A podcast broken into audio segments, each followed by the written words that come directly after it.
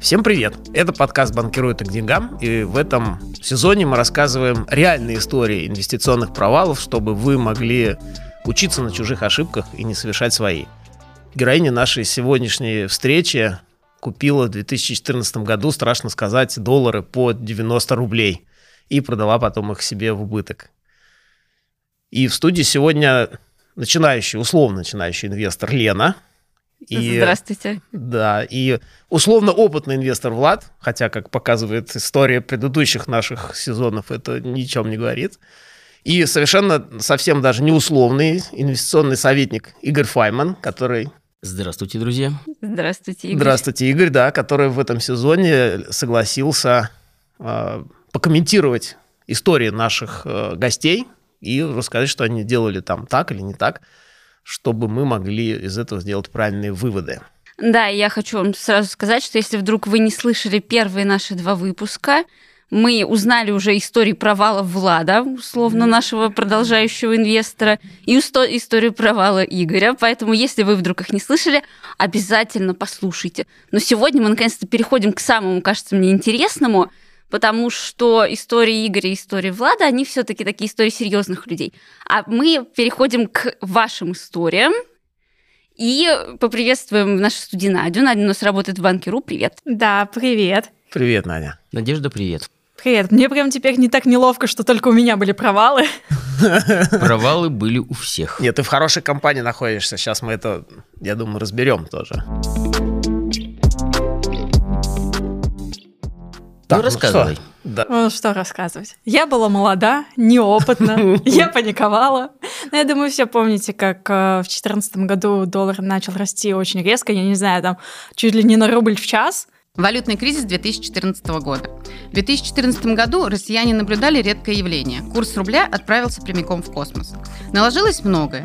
Тут и нефть подешевела, и американцы расстроились из-за Крыма, и Центробанк наконец отпустил рубль в свободное плавание. Рубль сначала поплыл, а потом и вообще полетел.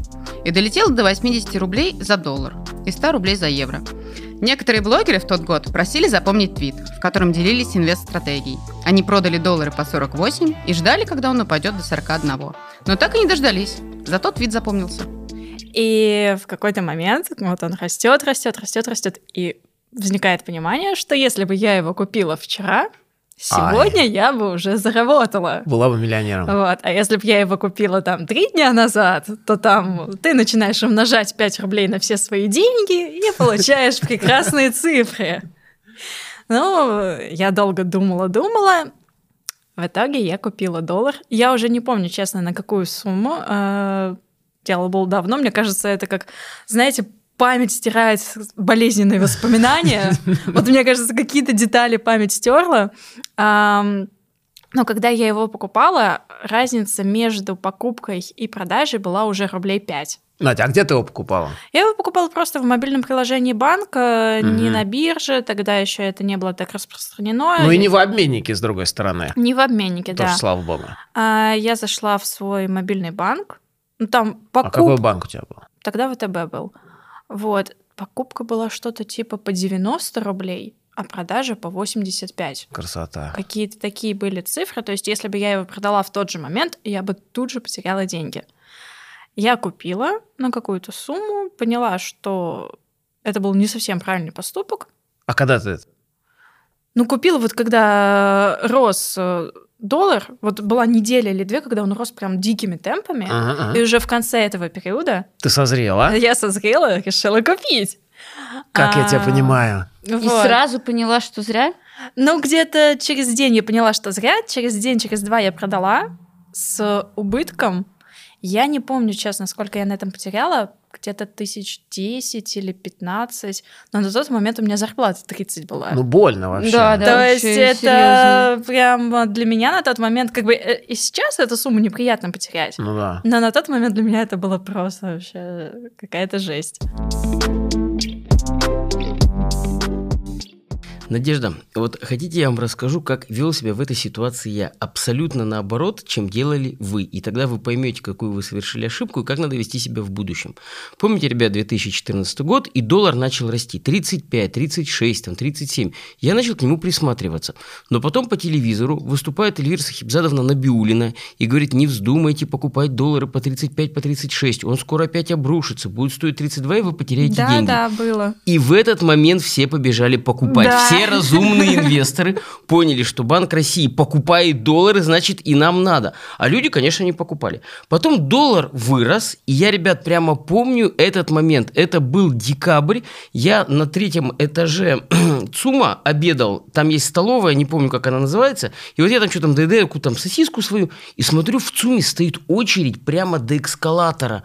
Я думаю, господи, ну что там, там цены как номера телефонов, куда там очередь? Доел сосиску, смотрю, очередь за долларами. Банк ВТБ там у них стоит, значит, и там прямо очередь, люди скупают доллар. Я говорю, вы что? Он доллар, они же заканчиваются, надо срочно покупать. По телевизору сказали, он будет 120. Я думаю, надо продавать.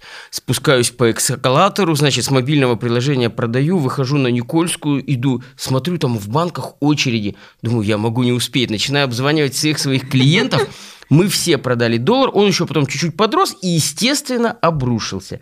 И логика этого дела заключается в том, что нам надо контролировать свою психику. Надо Да, покупать, да. что дешево, а продавать, что дорого. А мы всегда делаем наоборот. Вот когда что-то дорого, а еще по телевизору уже сказали, все побежали, значит, скупать. А в этот момент надо было продавать. И если вы сможете в будущем научиться вот именно взять свою психику под контроль, вы будете очень успешным инвестором, учитывая, что у женщин это всегда получается лучше, чем у мужчин. Я вообще слышала такую мысль, что россияне всегда покупают валюту, когда уже поздно. Это абсолютно точно. И на это на самом деле играют проплаченные всякие гуру, всякие эксперты, которые как только уже рынок насытился и профессионалам надо слить и закрыть свои э, как бы об кого-то, и в этот момент по телевизору надо, начинают кричать, что доллар будет 100, 120, 150, люди хватают свои оставшиеся деньги, бегут, берут кредиты в банке, и в это время профессионалы им продают для того, чтобы закрыть свои позиции. То есть это вот ну, такая вот, такой нюанс, который есть в нашей стране. Поэтому, к сожалению, россияне у нас как жирафики, в хорошем смысле этого слова. До них очень поздно доходит. А покупать надо, когда дешево, ребят. А как понять, что пора покупать, или понять, что уже все поздно? С моей точки зрения, надо следить за... м, За сред- Эльвирой за Сахибзадовной.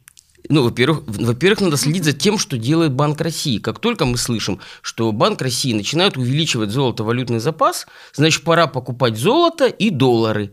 Как только мы узнаем, что Банк России избавляется от золото-валютного запаса, значит, пора продавать. А на самом деле у нас еще в бюджете есть средний курс. Вот в этом году средний курс 75 рублей за 1 доллар. Поэтому, когда он ниже 73, его целесообразно покупать.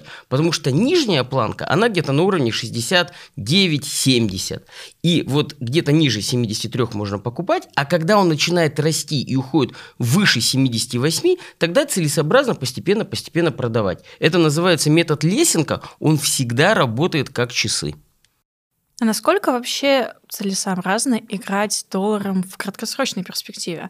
Может, его лучше покупать там на долгосрок, на 5, на 10 лет? Вы знаете, Надя, я вам честно скажу, мой самый лучший инвестор в жизни – это моя бабушка.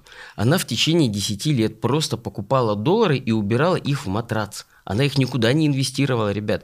Мы через 10 лет с бабушкой сели и посчитали ее доходность. Она их покупала по 33, а продавать могла на тот момент уже по 74. Получилось 150% годовых за 10 лет. Это 15% в год.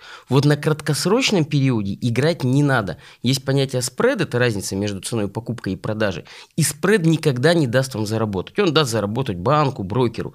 А вот на долгосрочную перспективу доллар является хорошим и очень крепким активом. Ну, мы, кстати, вот э, в, одном из наших видеороликов исследовали эту тему на очень долгосрочной перспективе. С 98 года мы брали доллар, покупали в 98 по 6, продавали их в 2020, уже не помню, там по сколько, по 70, условно говоря. И хранили все это время под матрацем. Мгм. И мы проиграли инфляции. Проиграли? Очень сильно проиграли инфляцию, потому что инфляция в это время, ну, рублевая инфляция, я имею в виду, рублевая доходность у нас была очень ниже, два Ну, раза. видишь, Влад, ты абсолютно прав на самом деле. Вообще э, в нашей стране, как в развивающейся со стране с новой экономикой, с молодой экономикой, как это Ясин Евгений Григорьевич говорит, нам очень сложно обгонять инфляцию, и поэтому каждый один-полтора процента, который мы можем выиграть, это уже большая победа на фондовом рынке. Поэтому, ребят, э, спекулятивные инструменты – это все-таки для профессионалов. Если вы разумный инвестор, относитесь к инвестициям как к процессу и не пытайтесь на коротких периодах, так называемых таймфреймах, заработать какую-то прибыль. Скорее всего, вы потеряете. Ну да, особенно в валюте, потому что там играют такие крупные товарищи, как Центробанки, а в 2014 году, по-моему, там и некоторые корпорации, банки не брезговали немножко спекульнуть на курсе валюты. И Ну, Против да, них мы да. просто маленькие щепочки, мне кажется, на вот этом вот. Ты понимаешь, Влад, мы даже не щепочки, а мы статисты, о которых закрывают свои позиции. Ну, Крупные игроки. Источник, да, вот. Да. да. Надо же об кого-то закрываться. Я, кстати, ссылку на ролик, про который Влад говорит, оставлю в описании выпуска. Ты до этого не инвестировала вообще никуда или инвестировала? Я до этого, ну вот, чуть-чуть покупала доллары, как бы, дисклеймер, это был чуть ли не мой самый первый опыт подобных инвестиций. Мне на тот момент было 19. Сейчас у меня уже опыт, слава богу, побольше. Я уже не делаю таких глупых ошибок. Я уже там понимаю, что, ну вот, мне кажется, правда, главный враг инвестора — это эмоции. Когда ты начинаешь паниковать, когда начинаешь думать, блин, у меня все упало, надо все продавать, или все выросло, надо все покупать. Ну, по сути, на тот момент это был первый хоть сколько-то серьезный опыт. А вот по поводу эмоций, переживала ты сильно в итоге то, что столько денег потеряла? Ну, сначала, конечно, да. А, Мне кажется, в каком-то плане было легче, что это было все в интернет-банке. Я не чувствовала вот эти вот бумажки. А, то есть поэтому было легче то, что это какая-то циферка. Сначала, конечно, переживала, потом э, ну, через неделю забылась. А вот вы абсолютно правы, что главный враг инвестора – это эмоции. А какой главный друг эмо- инвестора, с ва- с вашей точки зрения? Мне кажется, стратегия, которой ты будешь следовать, что бы ни случилось. То есть ты выбрал там, как сейчас модно, я коплю на пенсию. Все, ты копишь на пенсию, ты выбрал инструменты, и что бы ни случилось, а, ты следуешь своей стратегии. Чтобы вот было как-то полегче, я себе оставляю какую-то небольшую сумму на всякие поиграться. Всякие Virgin Galactic, которые там полетели, не долетели или прилетели, на еще какую-нибудь такую историю. Ну, то есть какую-то небольшую сумму, там 10-15% можно себе оставить. А все остальное четко по своей стратегии. Индекс значит индекс. Там Тесла значит Тесла. Ну, каждый свое выбирает, что ему нужно. И это в том числе помогает тебе бороться с эмоциями, которые будут в любом случае, когда ты смотришь на то, как там вот график колбасит, как, я не знаю, как синусоиду. Как кардиограмму, да? Да. На самом деле у инвестора абсолютно правильно. Два лучших друга – это стратегия, потому что, как известно, что стадо баранов со стратегией победит стадо львов без стратегии. И второе – это цифры, потому что, в отличие от людей, цифры никогда не врут. Да, да. Я, кстати, для протокола хочу сказать, уж не знаю, э- этот опыт ли с долларами повлиял или нет. Вот на, у нас в прошлом сезоне была битва, великая битва инвесторов ведущих этого подкаста. И Надя в... Ну, у нас было три чата, Надя была в моем чате, и она была... Она, по-моему, первая ну, вышла с предложением и дала нам совет. Купите, ребята, индекс московской биржи и не парьтесь. Мы, естественно, там в основном мальчики были, мы мальчики же, они такие брутальные, мы решили, что мы круче московской, московской биржи, и не последовали этому совету, и благодаря этому проиграли в итоге. Вот, а Надя, я потом долго вспоминал э, твою эту реплику первую прям в чате, я так смотрю. Но он вырос за тот период, Да, да? он вырос, а мы это нет. Ну, то есть я правильно понимаю, что ты сейчас довольно активно уже инвестируешь? А, да, сейчас у меня такая стратегия, что я каждый месяц вкладываю 5000. Как бы для меня это оптимальная сумма, не бьет по моему бюджету. Я их перевожу на ИС, и даже если с ними ничего не делаю, то в январе у меня будет налоговый вычет, что тоже очень приятно, который я снова верну на ИС. Красота. Влад, какие у вас квалифицированные сотрудники? Это мы просто... Ну вот, опыт учит. Надь, ты скажи просто, ты, ты рада вообще, что у тебя вот с долларами такая штука приключилась? Как ты сейчас вот, э, оглядываясь назад, оцениваешь этот опыт? Слушай, это опыт. Ну, по сути, можно считать, что я заплатила за опыт. Заплатила немного. А, я вообще такой человек, который не привык сожалеть о каких-то там больших потерях, больших провалах. Ну, случилось и случилось. Прошлое не изменишь, надо идти дальше с теми знаниями, которые есть. Круто. Не покупать доллары, когда все их покупают. Теперь я знаю. Если бы ты могла вернуться в прошлое, какой бы совет ты дала самой себе? Именно в плане инвестиций? Да. Слушай, я бы, наверное, открыла ИИС еще раньше. Я открыла его только в этом году. Мне как-то казалось, то, что вот, не имеет смысла, пока у меня не, не очень много денег.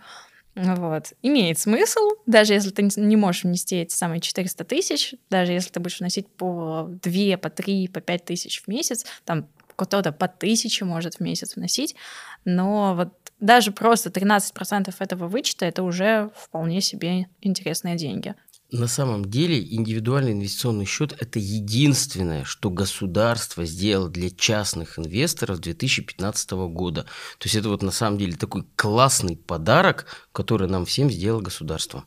А в этом году еще подарок для дивидендных аристократов сделал господин Мишустин, подписав указ о том, что теперь дивиденды государственных компаний обязаны направлять 50% от прибыли на выплату дивидендов. Так что дивидендные аристократы в следующем году готовимся за зарабатывать. На ИИС. На ИИС и на брокерском счете, и вообще везде, где только можно, потому что побеждать существующую инфляцию обязательно надо. По данным Минэкономразвития она уже составила 7,25 и останавливаться пока не собирается. Так, ну что ж, друзья, давайте подводить итоги, наверное. Да, наверное, вот хочется от Игоря какой-то резюме. Какой главный вывод мы можем сделать из вот этой истории? Вы знаете, друзья, сегодня я вспоминал свою бабушку. Вот как говорила моя бабушка, помяните мое слово. Надежда – это будущий Уоррен Баффет в юбке. На самом деле, такая молодая и такая разумная девушка точно добьется очень больших успехов в инвестициях. Спасибо. Мне прям очень приятно. Я надеюсь, что слушатели, которые это все тоже послушали, сделали какие-то выводы, применили для себя советы, как надо и как не надо, тоже всем, кто послушает, желаю успехов на бирже и не только. Супер, спасибо, Надя, спасибо, Игорь. Спасибо, что позвали. Спасибо, друзья. Всем успехов и безопасных инвестиций. Друзья, это был подкаст «Банкирует к деньгам». Лена и Влад сегодня с вами в студии в качестве ведущих.